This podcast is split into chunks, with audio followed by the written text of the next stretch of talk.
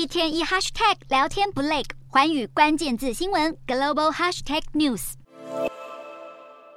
我国国军在春节期间捍卫领空不打烊，但在这段军方媒体报道空军天弓三型战备的影片中，似乎出现基地周边大楼与营舍，被认为地点是在淡水营区，也就是天弓三型防空飞弹进驻淡水河口。如果加上原先的弓一和弓二，以及部署在万里的爱国者三型飞弹，使得淡水到万里大约五十公里的海岸线密布防空飞弹，共同筑起北台湾的防空网。而这为的就是要因应中共解放军频频扰台。我国国军现役地对空飞弹是以美制的爱国者三型飞弹以及国造天弓三型飞弹为主力。攻三飞弹自二零一五年起服役至今，可拦截弹道飞弹。随着美中与台海紧张局势升高，中国官媒《环球时报》前总编辑胡锡进发文表示，解放军如果想武统台湾，必须先满足三项条件，包括核弹数量达千枚以上。飞弹储备和可调动参战的战机总量要超过美国、日本、台湾和澳洲总和，以及一天内向台湾投射一万枚炸弹的能力。不过这目标相当艰巨。知名旅外博主李老师不是你老师就推文表示，